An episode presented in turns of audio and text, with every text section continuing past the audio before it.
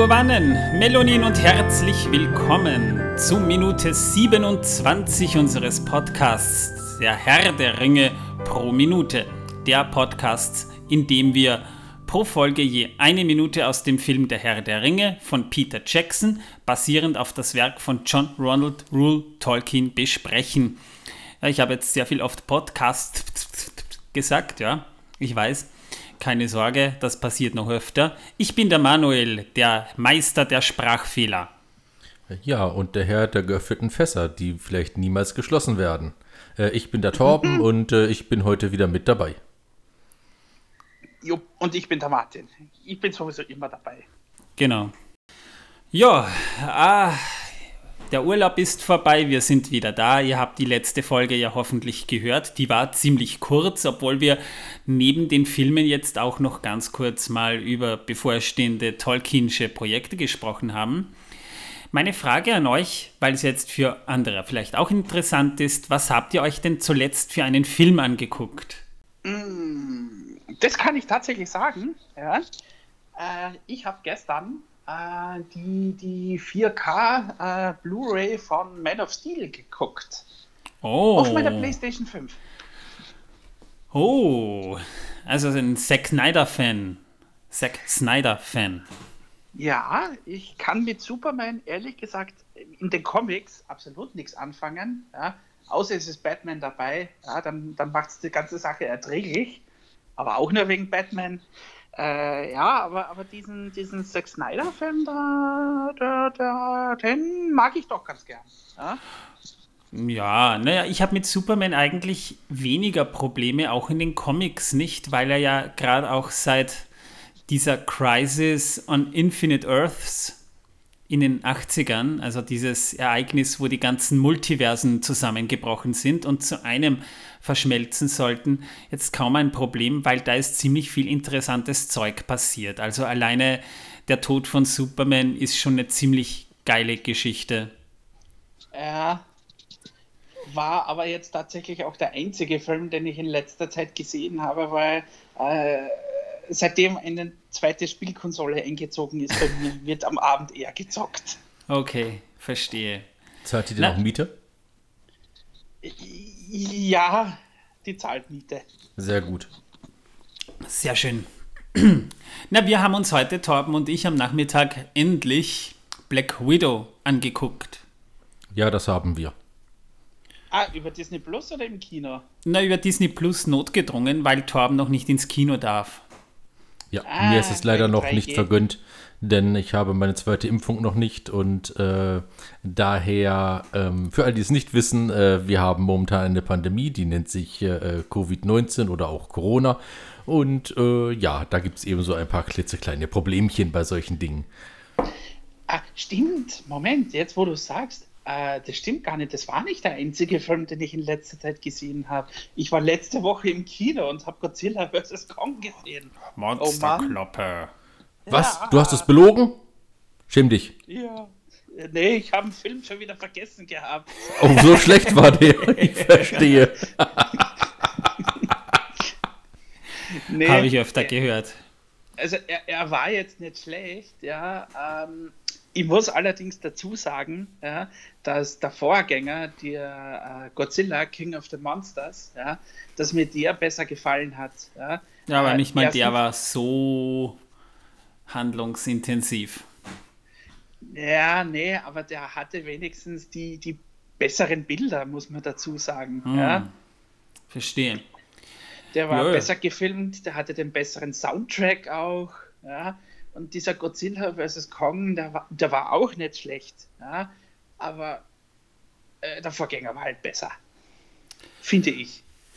Ja, also wie mir hat Black Widow, ich meine, du wirst ihn vielleicht noch im Kino sehen wollen. Ich spoiler jetzt auch niemanden, aber er war schon gut und er war auch ziemlich witzig. Und er hat sehr schöne Landschaftsaufnahmen gehabt. Mhm.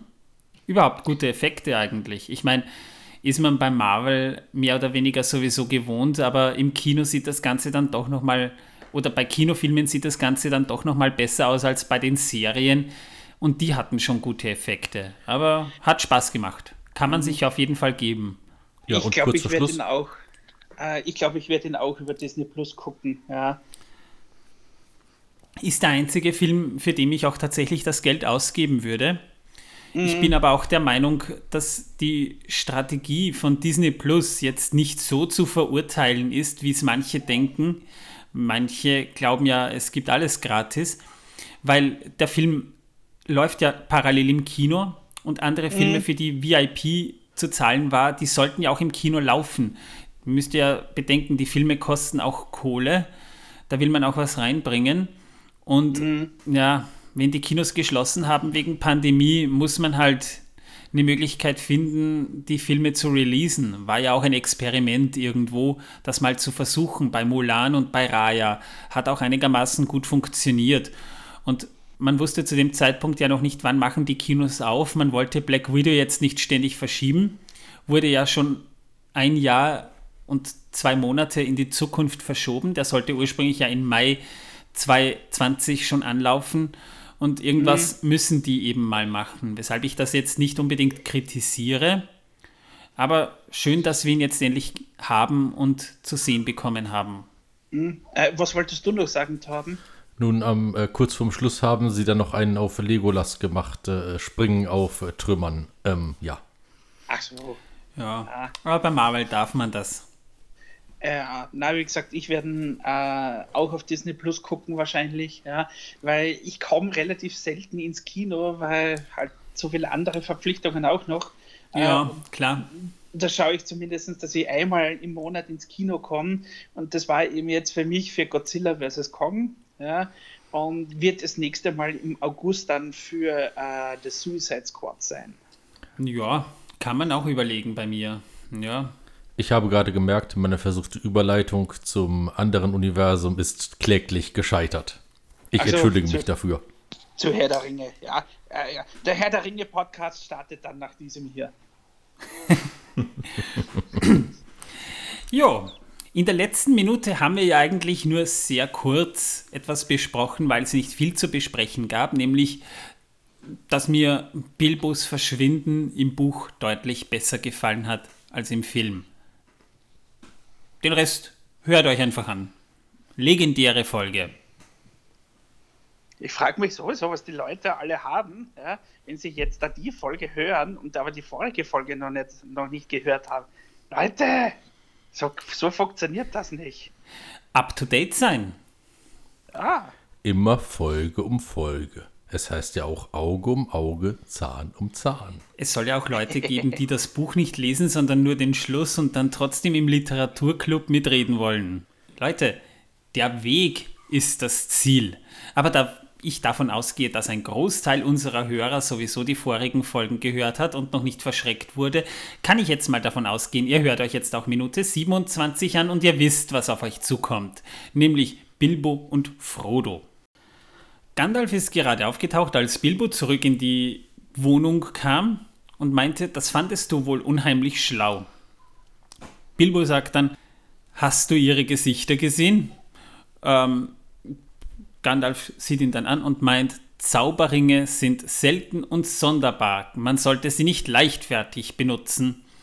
Ja, und dann reden die in einem langen Shot mal so ein bisschen über Frodo, Gott und die Welt, dass Bilbo alles veranlasst hat. Frodo bekommt Beutelsend und alles. Ja, und Gandalf meint darauf, ja, hat Frodo wirklich alles bekommen, auch den Ring. Äh, da wird dann Bilbo plötzlich perplex und sagt, ach was, nein. Und ja, jetzt wo es soweit ist, will ich ihn gar nicht hergeben. Warum eigentlich nicht? Warum sollte ich ihn nicht behalten? Ja, und damit endet diese Minute schon.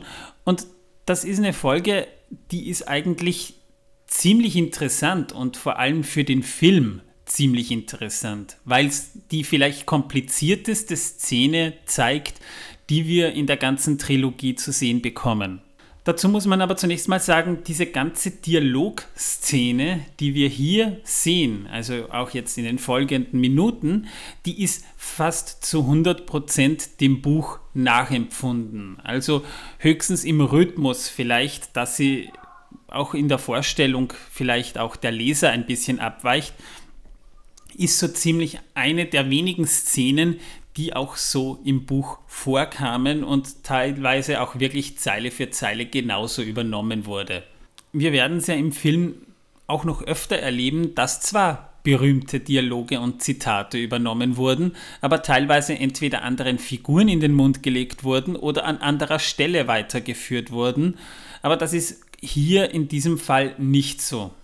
Ein Detail, das vor allem in der Hobbit-Kultur sehr wichtig ist, ich habe es auch schon mal erwähnt, aber eben in diesem Film komplett ausgespart wurde, war die Tradition der Geburtstags-Mathoms. Mathoms sind Geschenke, die Hobbits verschenken, die Geburtstag haben. Also es ist nicht so, dass Hobbits Geschenke bekommen, Hobbits verschenken an ihren Geburtstag. Meistens ja sowieso nur Ramsch, also Zeug, das man gar nicht braucht, aber manchmal auch brauchbare Sachen. Und Bilbo hat jedenfalls im Buch eigentlich sehr nützliche Mathoms verschenkt und er hat auch sehr viele Sachen hinterlassen. Das besprechen wir, wenn es soweit ist, sowieso noch mehr.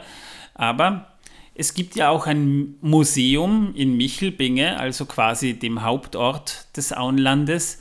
Und dieses Museum, wo sehr viele Sachen ausgestellt sind, das nennt sich Mathom House.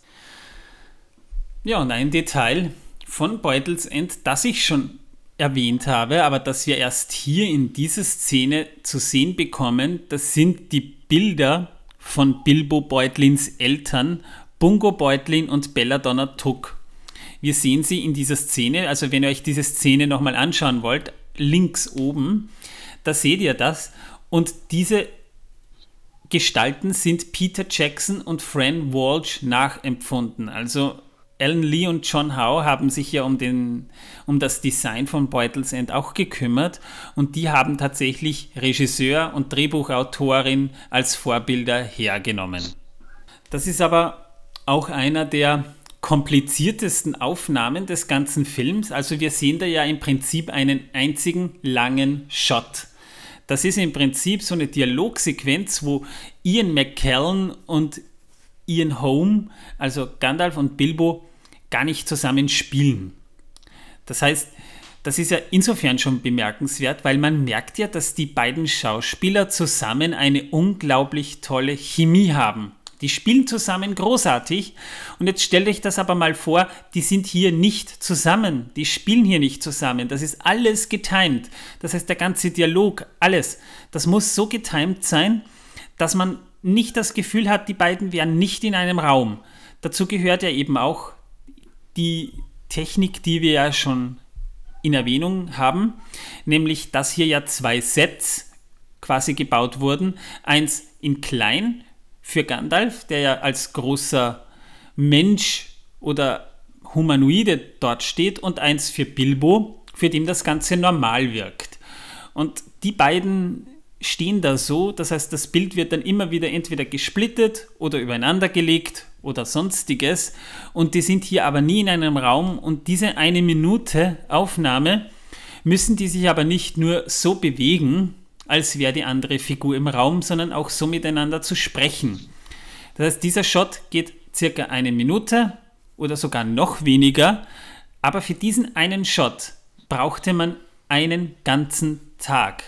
Das heißt, hier wurde wirklich einen ganzen Tag gedreht, damit man das so im Kasten bekommt, damit diese beiden Schauspieler perfekt zueinander passen, dass diese Szene so wirkt, als würden die nie ohne einander spielen. Das heißt, hier merkt man die Tricktechnik eigentlich wenig bis überhaupt nicht. Und wenn man nicht darauf achtet, dann ist das eine nicht unbedingt spektakuläre Szene, aber wenn man mal weiß, was da für Arbeit dahinter steckt, ist das eine unglaublich tolle und tricktechnisch revolutionäre Szene. So etwas sieht man auch heutzutage kaum. Heutzutage macht man vieles mit CGI, das vielleicht sogar nicht so gut aussieht wie das hier, wo man nicht merkt, dass hier sehr viel getrickst wurde. Es gibt tatsächlich nur einen Aspekt bei dem Ganzen, eine Sache, wo ich persönlich dann sagen muss, ja, da fällt mir dann schon auf, dass hier vielleicht ein kleiner Fehler, wenn man so nennen will, passiert ist, weil man es kaum anders lösen kann. Aber das fällt nur auf, wenn man wirklich darauf achtet, nämlich wenn Bilbo zum Kamin geht und an Gandalf vorbeigeht, und wir haben ja hier hart geworfene Schatten, das sieht man ja normalerweise, da wirft Bilbo keinen Schatten auf Gandalf.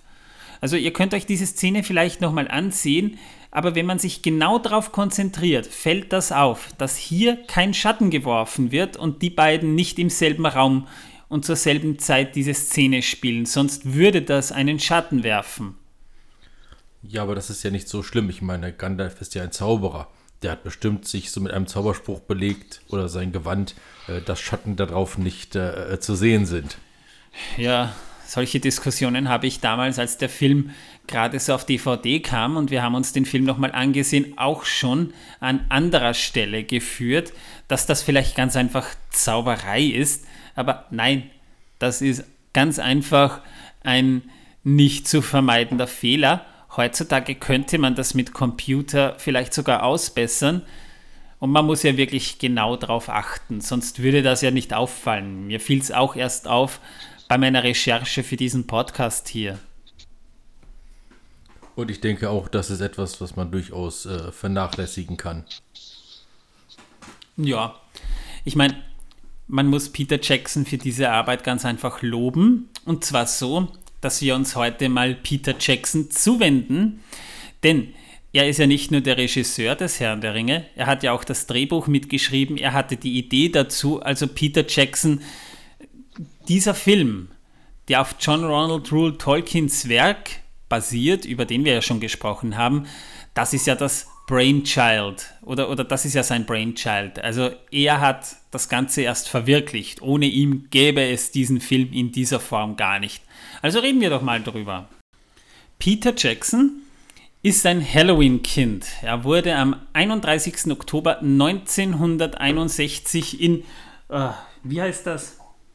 Pukerua, Pukerua Bay in Neuseeland geboren. Er war ja schon als Kind eigentlich sehr filmaffin. Also er liebte es schon damals Filme zu drehen und hat eben, ich glaube, mit acht Jahren seine erste Super 8 Kamera, also diese kleine, die man teilweise eben noch kurbelt, wenn man filmt und mit einem Projektor an die Wand projiziert. Und mit dieser Kamera hat er dann schon kleine Filmchen gedreht. Er hat beispielsweise mal Eisenbahnen Modelleisenbahnen gegeneinander crashen lassen. Er hat mit seinen Schulkollegen einen Film gedreht, wo die sich als Samurais verkleidet gegenseitig abgemetzelt haben. Er hat die Filme dann auch an der Schule gezeigt. Ja, und damit hat es ja eigentlich auch schon begonnen. Und er wusste einfach, er will beruflich mal was mit Filmen machen. Aber seine Bewerbungen wurden nie angenommen und so begann er dann eben mit 18 Jahren eine Lehre als Fotolaborant, hat nebenbei aber immer noch weiter gedreht, aber seine Kurzfilme wurden nie in Kinos gezeigt, weil er eben nur eine 8mm Kamera hatte und das gängige Kinoformat sind 16 mm und diese Kameras waren teuer. Also hat er sich das Geld zusammengespart, bis er sie endlich bekommen hatte – und 1983, da war er 22, begann er endlich mit seinem ersten Film, der zunächst ein Kurzfilm werden sollte, der in die Kinos kommen sollte. Aber im Laufe der vier Jahre, in dem er diese, diesen Film realisierte, wurde der Film schließlich 90 Minuten lang und kam tatsächlich ins Kino. Und dieser Film hieß Bad Taste. Ich weiß nicht, sagt euch der Film irgendwas? Ja, mir schon, äh, aber hauptsächlich daher, äh, weil er ja immer noch indiziert ist. ja, das Schlimme ist, Peter Jackson hat ja einen sehr schwarzen, teilweise ja auch sehr schrägen Humor, weil er eben quasi eine Horrorkomödie gemacht hat oder, oder eine Horrorparodie gemacht hat, denn in diesem Film geht es um Aliens, die quasi auf der Erde landen, Menschen zerstückeln um diese zerstückelten Menschen auf ihren Planeten in ihrer Fastfood-Kette zu verhökern. Also schon eine sehr schräge Geschichte. Ja, und zu dieser Zeit hatte er seine künftige Ehefrau Fran Walsh auch schon kennengelernt, über die wir in der nächsten Folge auch noch reden wollen. Und die hat ja dann auch als Drehbuchautorin zusammen mit Peter Jackson weitergearbeitet. Und da, das nächste Projekt von Peter Jackson, da war sie auch schon dran beteiligt und das war auch sehr splatterig, sehr schräg und das ist Meet the Feebles. Also da ging es scheinbar um ein paar anarchistische Puppenspieler, wo sich die Muppet-esken Puppen lebendig gemacht haben und äh, dann quasi massenmordend umher streiften. War also auch ein sehr splatteriger Film. Aber damit hat sich Peter Jackson noch nicht sein erstes Denkmal gesetzt, denn das war dann schließlich 1989 Braindead. Und der Film sollte uns ja allen was sagen. Ah, ja, dass er immer noch indiziert ist. Welch Wunder. Ein ja, bei uns nicht. In Österreich bekommt man den sogar, wenn man sucht. Das ist richtig, ja. Ja. Ich habe ihn leider noch nicht gesehen, weil mich. Ich, ich mag Splatterfilme ehrlich gesagt nicht so. Ich bin nicht so der Fan davon. Ich gucke natürlich als Filmfan alles Mögliche, aber Braindead habe ich bis jetzt eben noch nicht angefasst. Sollte ich vielleicht mal tun. Jedenfalls ein sehr blutiger Film. Äh, ja, und das ist noch untertrieben. Ja, und das Schlimme ist, mit 14, der erste Freund meiner Schwester wollte mit mir diesen Film gucken, da war ich 14. Und weil er meinte, das ist der beste Film in seinem Genre, also Braindead, aber ich wollte nicht, weil mich Splatterfilme damals schon nicht interessiert haben. Ja. Also habe ich ihn leider nie gesehen, aber gehört habe ich davon. Also Peter Jackson war mir zumindest sein Werk schon ein Begriff. Dann ließ es aber mal ruhiger angehen, weil Peter Jackson ja nicht nur ein Horror- und Splatter-Regisseur ist, sondern einfach auch ein Geschichtenerzähler. Und er drehte den Film Heavenly Creatures mit dem Schauspieldebüt von Kate Winslet, Tatsache. Und für das Drehbuch bekamen Fran Walsh und Peter Jackson damals sogar schon ihre erste Oscar-Nominierung. Also, ich habe den Film gesehen, ist halt, ja, so ein bisschen independent-like. Er ist nicht schlecht, er ist auf jeden Fall schon von den Effekten her ziemlich gut. Also, er hat damals schon angefangen, auch mit Effekten zu spielen, vor allem mit Layern. Und die Traumsequenzen in diesem Film, die waren durchaus zur damaligen Zeit schon sehr beeindruckend sehenswert, weil sie mit wenig CGI auskamen, sondern viel mehr mit Farben gespielt haben. Könnt ihr euch auf alle Fälle auch mal angucken. Also wenn ihr Heavenly Creatures irgendwo mal seht, als Herr der Ringe-Fan, sollte man sich diesen Film auf jeden Fall mal vormerken. Auch wenn mein, einer meiner Lieblingsfilme, in diesem Genre, wohlgemerkt, dann erst später in die Kinos kam, nämlich 1995 The Frighteners mit Michael J. Fox. Und der Film ist ja wirklich nicht unbekannt für Horrorfans, weil er eigentlich eine meiner liebsten Horrorkomödien ist. Oh ja, der ist cool. Der ist, der ist wirklich cool. toll, ja. Mhm. Vor allem, weil der Antagonist wirklich so ein bisschen aussieht wie Adolf Hitler. Stimmt, ja, mit dem Scheitel. ein heftiger Film. Ich meine, er ist nicht so blutig, nicht so blutig, trotzdem, aber eben nicht splatterig blutig. Er ja, ist doch, doch, doch, doch, doch. Also, äh, es gibt da schon eine, sagen wir es mal so, es gibt schon eine heftige Splatter-Szene. Ja, die ist aber eher gruselig, aber ich weiß, was du meinst, ja. Ja, die hat auch mit dem Bösewicht zu tun, ja. Und, Wie gesagt, platzenden Köpfen.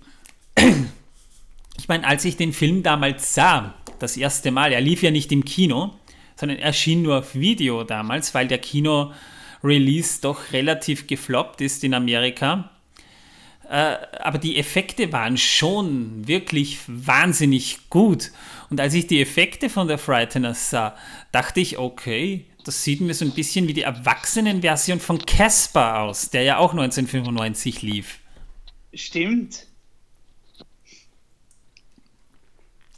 Also, die Geister wirken ähnlich und da wurde auch schon einiges mit CGI gemacht, aber äh, auch mit Schauspielern. Also, so wie die Geister aussehen, das wurde später auch nicht nur im Herrn der Ringe nochmal verwurstet, siehe die Pfade der Toten, sondern auch in Filmen wie Flucht der Karibik zum Beispiel sahen die Geister dann schon ähnlich aus. Also da hat der Frighteners tatsächlich sogar ein bisschen Maßstäbe gesetzt. Und es ist nebenbei bemerkt auch eine etwas erwachsenere Version von Ghostbusters, wenn man es mal genau betrachtet. Ja, stimmt. Ja, also wie gesagt, ich bin Fan, ich empfehle euch diesen Film auf alle Fälle, der ist toll es gibt nicht nur die Kinofassung von dem Film, es gibt auch einen Director's Cut. Ja, ja ähm, auf DVD ist er auf jeden Fall drauf. Ja, der ist Wenn ihr ihn noch Deutsch. bekommt. Also ich habe ihn noch, aber bei Amazon habe ich ihn nicht gesehen. Ich habe ihn auch, ja, äh, die 3-Disc-Variante, also wo auf der einen Disc die Kinofassung ist, dann auf der zweiten ist der Director's Cut und auf der dritten DVD sind dann halt die, die, die, die, äh, na, wie, die, ähm, Bonusmaterial drauf. Ja. Hm. Aber ja, der Director's Cut ist halt nicht deutsch synchronisiert. Ja, also der, der Aber immer noch halt mit Untertiteln. Hm.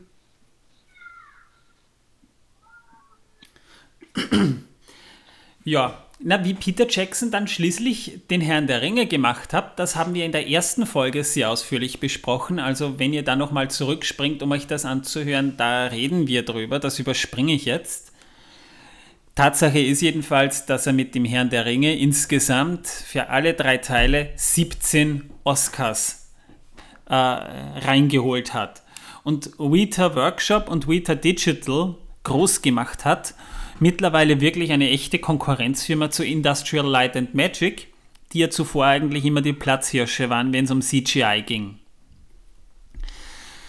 Aber da hat sich Vita Workshop wirklich von null auf eigentlich gut 20 Jahre nach ILM in diese Riege hochgearbeitet, indem sie einfach teilweise mal nebenbei ganz neue Technologien erfunden haben. Also wahnsinnig viele kreative Köpfe, die dort tätig waren. Und auch das ist eben Peter Jacksons Firma. Und somit hat auch Peter Jackson einen erheblichen Anteil, dass der Film Avatar, Aufbruch nach Pandora, so aussieht, wie er aussieht. Denn das ist hm. Weta Digital. Übrigens nur eine kleine Info noch bezüglich der Frighteners. Ja. Äh, den Director's Cut, also diese, dieses drei, diese drei DVD-Kombo, ja, die kriegt man tatsächlich nirgends mehr oder, oder wirklich ganz schwer. Ja. Äh, was man allerdings schon noch bekommt, ja, äh, ist die Blu-ray mit der Kinofassung. Also die, die, die gibt es um 11 Euro bei Amazon. Also falls man ist immer noch gut, ja. Ja. Ja, Jedenfalls nach dem Herrn der Ringe hat Peter Jackson eigentlich relativ gleich nachgelegt, um ein anderes Projekt zu realisieren, zehn Jahre nachdem es realisiert werden sollte, nämlich King Kong. Und ich muss auch persönlich sagen, ist mal gesehen davon, dass er in der Director's Cut oder in der Extended Version ja auch drei Stunden und ich glaube 13 Minuten geht, also auch ziemlich lange und für viele vielleicht so lang ist, aber er ist ein toller Film und ein tolles Remake zum 1933er Film. Mhm.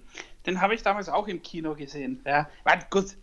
Filme mit, mit Monstern und Dinos, die gehen sowieso immer bei mir. Ja. ja. Aber, aber King Kong habe ich tatsächlich auch im Kino gesehen. Also das habe ich nicht bereut. Ja, und ich muss auch nach wie vor sagen, das ist einer, also dem Film würde ich Kong Skull Island zum Beispiel jederzeit vorziehen die haben ja im Prinzip auch nur das Monster gemeinsam, aber auch damals sah King Kong, auch gespielt von Andy Serkis, besser aus jetzt als beispielsweise King Kong in Skull Island. Aber das ist Geschmackssache, das kann jeder beurteilen, wie er möchte. Ich verstehe, wenn ihr jetzt sagt, Skull Island ist besser. Ich finde halt nicht. Ich fand den 2005er King Kong doch ziemlich gut eigentlich. Und dann wollte er es mal wieder ruhiger angehen lassen. Dann brachte er den Film The Lovely Bones heraus, zu Deutsch In meinem Himmel. Ist auch mhm. wie Heavenly Creatures eher so ein independent anmutender Film mit Mark eine Wahlberg. Roman, eine Romanverfilmung. Ja, wo mir der Roman schon wahnsinnig gut gefällt. Und da habe ich auch eine kleine Erinnerung mit meiner Frau, weil das war das erste Buch, das ich ihr damals zum Lesen geliehen habe. Viele meinen jetzt, der Film ist nicht so gut, aber das kann man jetzt natürlich auch nicht vergleichen mit Monsterkloppe oder Fantasy-Epos. Es ist mal was ruhigeres, aber mir hat der Film auch wahnsinnig gut gefallen und in seinem Bereich ist er auch von den Effekten her ziemlich gelungen. Ja, woraufhin dann mit einiger Verzögerung leider, aber dann doch auch Peter Jackson nach Mittelerde zurückkehrte. In der Zwischenzeit schrieb er das Drehbuch zum Film Tim und Struppi und das Geheimnis der Einhorn. Sollte ursprünglich eine Trilogie sein. Es soll immer noch eine Trilogie sein. Ja. Äh, der zweite Teil wurde nur halt unendlich oft verschoben. Ja. Eben unter anderem auch wegen der Hobbit-Trilogie. Ja. Wobei, ja, ja, ist jetzt auch schon zehn Jahre her. Wie gesagt, man hört nichts mehr davon. Also ich glaube nicht mehr dran. War aber auch kann, ein. Man kann sich aber den, den ersten Simon Struppe-Film durchaus ansehen. Der oh, der war toll. Ich fand ihn sehr gut. genial. Ja. Ja. Auch ein Motion Capturing-Film. Äh, man hat einfach äh, quasi einen zwar 3D-Computer animierten Film gemacht, aber mit echten Schauspielern, die quasi mit Dots versehen die Bewegungen gemacht haben weshalb der Film auch so gut aussah. Regie hat übrigens Steven Spielberg geführt und man erkennt auch seine Handschrift, weil das erinnert stark an Indiana Jones von der Machart. Mhm. Ja. Ja, und der zweite Teil, da sollte das umgekehrt sein. Da sollte Peter Jackson Regie führen und Steven Spielberg sollte das Drehbuch schreiben, aber es wurde nie was daraus bis jetzt. Wobei ich sagen muss, äh, dass der Film ja wirklich, so wie er ist, ähm, echt super geworden ist. Total. Mhm. Keine Frage. Ich glaube, den muss ich mir demnächst mal wieder angucken. Oh, das könnte man machen, wenn wir nach Graz kommen. Das wäre eine Idee, ja. Ich muss ihn dann einmal raussuchen, aber ich habe ihn eher äh, auf Blu-ray zu Hause, ja. Oder wie gesagt, wir gucken den Herrn der Ringe Zeichentrick. Wollten wir ja auch nochmal besprechen. Ja, aber nicht in Graz. Ähm, da, da schaut man lieber den guten Film. Also, da kommst willst, du zum.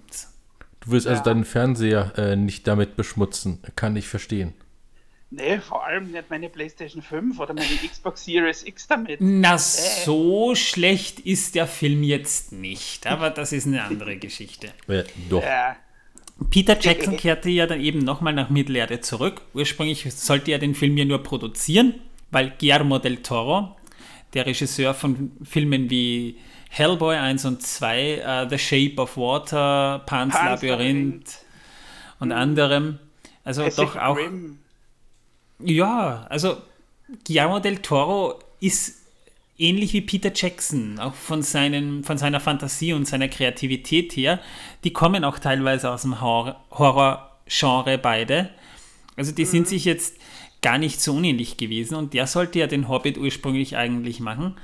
Aber aufgrund der Verschiebungen durch diverse Geschichten übernahm es dann doch Peter Jackson man hat aber irgendwo immer das Gefühl, man merkt, dass er für die Regie wenig Lust hatte. Also der Film ist nicht so leidenschaftlich und mit so viel Herzblut umgesetzt wie beispielsweise Der Herr der Ringe. Und das war regietechnisch auch sein letzter kommerzieller Spielfilm.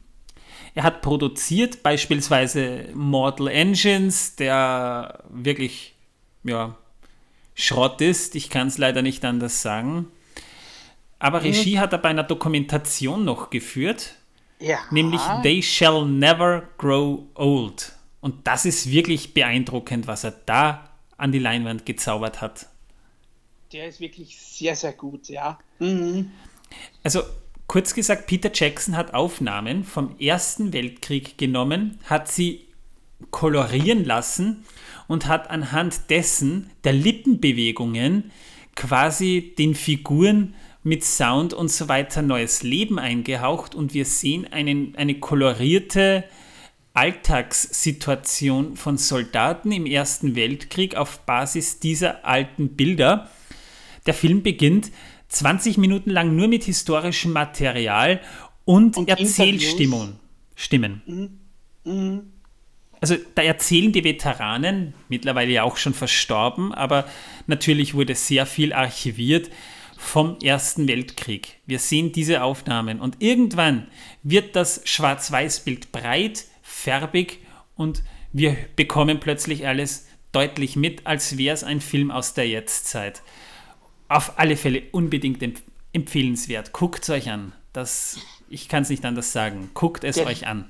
Der lief in einigen Ländern sogar im Kino, ja, bei uns leider nicht. Ja.